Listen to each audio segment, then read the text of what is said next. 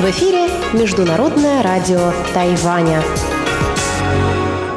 В эфире русская служба Международного радио Тайваня. У микрофона Мария Ли. Здравствуйте, уважаемые друзья. Мы начинаем нашу ежедневную программу передач. Программу субботы откроет обзор новостей недели. Далее в нашей получасовой программе на частоте 5900 кГц с 17 до 17.30 UTC прозвучит рубрика Владимира Вячеславовича Малявина «Всемирный Чайна Таун». А часовую программу на частоте 9590 кГц с 14 до 15 UTC продолжат рубрики «Наруан Тайвань» с Игорем Кобылевым и повтор радиопутешествия по Тайваню с Чеченой Кулар.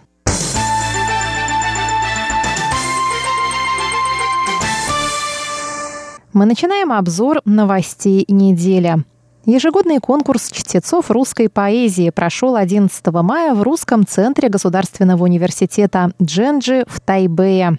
В конкурсе, который состоял из двух частей, приняли участие студенты, изучающие русский язык, и дети из разных городов Тайваня. Участники конкурса читали стихи русских поэтов, юбилеи которых отмечают в 2019 году. В частности, студенты университета Дженджи, Тамканского университета, Университета китайской культуры и Национального тайваньского университета, изучающие русский язык, читали стихотворения Пушкина, Ахматовой, а также Полонского, Набокова и Токмаковой. Жюри конкурса выбрало троих победителей в каждой группе. Участникам конкурса были вручены премии за технику чтения, за артистизм исполнения, за интерес к русской поэзии и за любовь к русскому слову. Во второй половине дня проходил конкурс юных чтецов русской поэзии, в котором приняли участие как тайваньские дети, так и дети из русскоговорящих и смешанных семей. Конкурс был посвящен творчеству русского баснописца Ивана Андреевича Крылова, 250-летие со дня рождения которого отмечается в этом году.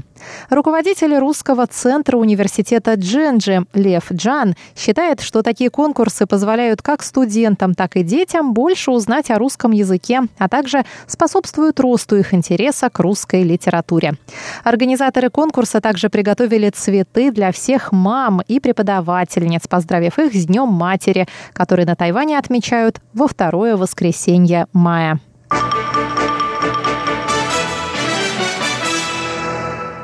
Возможный кандидат в президенты, основатель компании Foxconn Терри Го, китайское имя Го Таймин, встретился 13 мая с председателем партии Гаминьдан У Дунь И. Встреча длилась больше часа за закрытыми дверьми.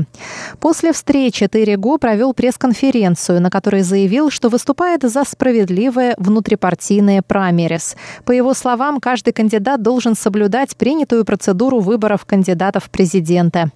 Терри Го также предложил провести опрос общественного мнения посредством мобильных телефонов. По его мнению, это может привлечь большее число молодых людей к выборам кандидата от партии Гаминдан.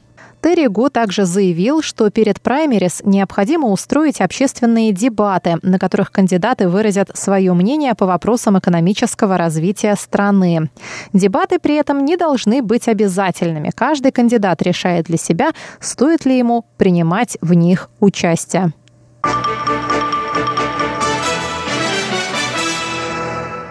Госсекретарь Святого Престола Пьетро Паралин дал интервью китайской газете Хуансю Шибао, в котором сказал, что, несмотря на прорыв в вопросе назначения епископов в Китае, в отношениях Китая и Ватикана по-прежнему остается немало нерешенных вопросов. Глава Департамента по делам стран Европы Министерства иностранных дел Китайской Республики на Тайване Диан Сэнь сказал по этому поводу 14 мая, что тайваньская сторона пристально следит за развитием развитием отношений между Ватиканом и Китаем после подписания ими соглашения о назначении епископов.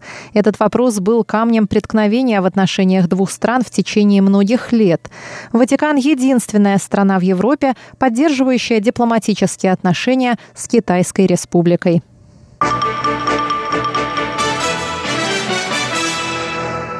Тайваньская вокальная группа OK Singers заняла призовое место на музыкальном международном конкурсе исполнителей «Московская весна Акапелла» 2019 года, который проходил с 5 по 12 мая в Москве.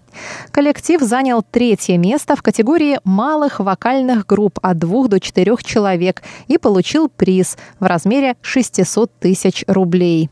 Мы счастливы оказаться здесь. Спасибо организаторам, жюри и удивительной публике, сказал бас-вокалист Хэй после получения награды.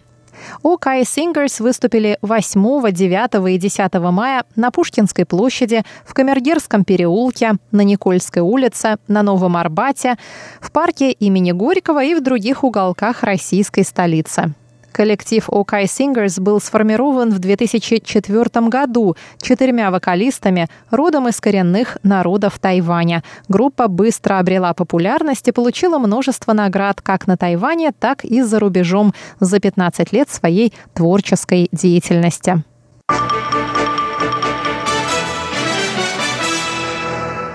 Международный день музеев отметят 18 мая во многих странах мира. Мероприятия этого года пройдут под общей темой «Музеи как центры культуры. Будущая традиция». Эта тема, по словам организаторов, призвана подчеркнуть изменяющуюся роль музеев в обществе. Они преобразовывают свое пространство, становятся более интерактивными и ориентированными на аудиторию, адаптируются под современные реалии и потребности общества. Музеи становятся платформой, на базе которой представители творческих профессий могут вместе с исследователями реализовывать совместные проекты, используя и внедряя в деятельность музеев новые технологии. Музеи стали современными центрами культуры. Структура музея позволяет удовлетворить разные культурные и социальные потребности общества. Они хранят историю и обучают, представляют разные культуры. Музей также место досуга и развлечений. Современные музеи собрали в себе много функций, сказал заместитель министра культуры Китайской Республики Сяо Цзун Хуан.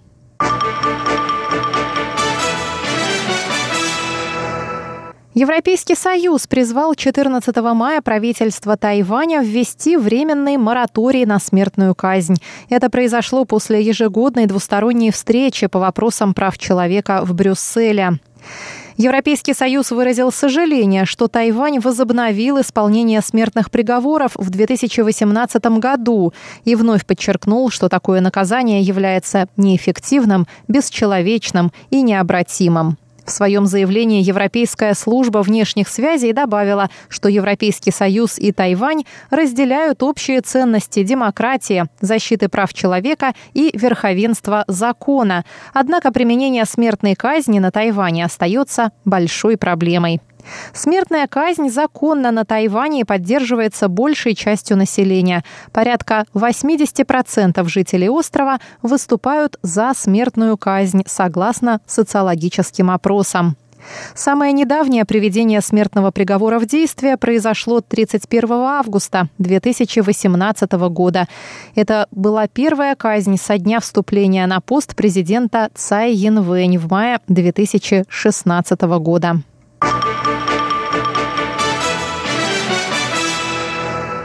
Министр экономики Тайваня Шэнь Жунзинь заявил в четверг, что запрет в США на продукцию, произведенную китайской компанией Huawei, дает тайваньским производителям возможности для привлечения экспортных заказов. Днем ранее Министерство торговли США внесло китайского производителя коммуникационного оборудования в черный список за деятельность, противоречащую национальной безопасности США. Вместе с Huawei в список попали еще 70 от связанных с нею компаний. Отныне американским производителям, сотрудничающим с Huawei и этими компаниями, понадобится специальная правительственная лицензия. Тайваньский министр экономики сказал, что Huawei далеко не единственный ключевой игрок индустрии. Тайваню следует использовать эту возможность для увеличения экспорта своей продукции.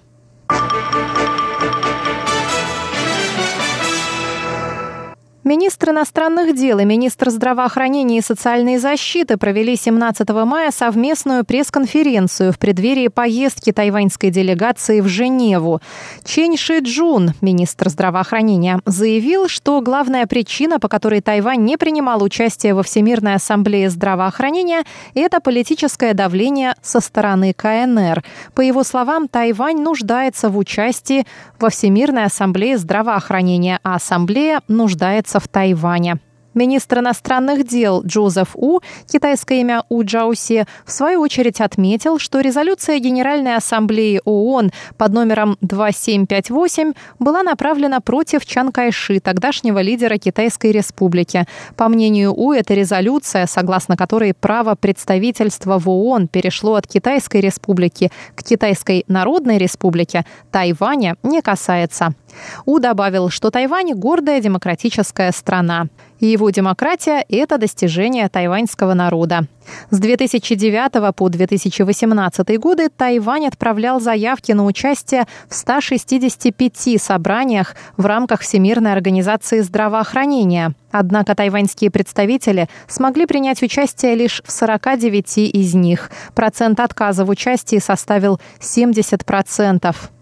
По словам Джозефа У, чем больше власти КНР будут оказывать давление на другие страны, тем больше стран будет поддерживать Тайвань. К этому моменту письма с поддержкой в адрес Тайваня во Всемирную организацию здравоохранения направили члены правительств и парламентов ряда стран ЕС, Балтийских стран, стран Латинской Америки, а также Европарламент и Мексика.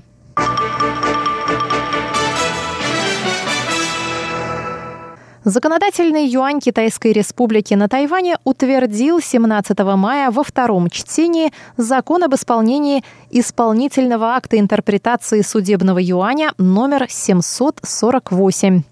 Большая часть депутатов тайваньского парламента от правящей демократической прогрессивной партии проголосовала за принятие этого закона. Новый закон вступит в силу 24 мая. Что же это за закон? Согласно новому закону, двое лиц одного пола, достигшие 18 лет и решившие вести совместную жизнь и установить близкие и эксклюзивные отношения, могут зарегистрировать брачный союз в административных органах власти. Закон также разрешает одному из супругов усыновлять кровных детей другого. Однако в случае, если один из супругов усыновляет ребенка до заключения брака, другой супруг не сможет его усыновить. Регистрация брака будет считаться законной при наличии письменного согласия и подписей не менее двух свидетелей. Партия «Новые силы» предложила разрешить усыновление приемных детей одного из супругов однополого брака другим, а также внести в закон статью возможности заключения однополых браков на Тайване иностранными гражданами. Однако эти изменения не были включены в окончательный законопроект, который законодательный юань одобрил 17 мая. 14 и 17 мая, в дни обсуждения этого законопроекта депутатами парламента, перед зданием законодательного юаня прошли митинги сторонников этого закона. 17 мая перед зданием парламента собралось более 40 тысяч человек, которые, несмотря на проливной дождь, пришли выразить свою позицию по поводу законопроекта о заключении однополых браков. Напоминаем, что 24 мая 2017 года судебный юань постановил, что правительство Тайваня должно принять закон об однополых браках к 24 мая 2019 года.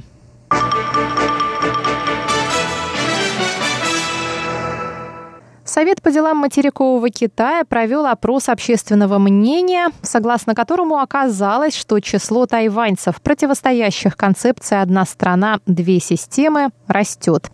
По результатам исследования, проведенного с 10 по 12 мая, 83,6% граждан Тайваня не принимают концепцию, которую навязывают власти КНР. Два месяца назад в аналогичном опросе выступили против этой концепции 79% тайваньцев. В этот раз лишь 5,6% опрошенных согласились, чтобы Тайвань стал административной единицей КНР. 11% воздержались от ответа.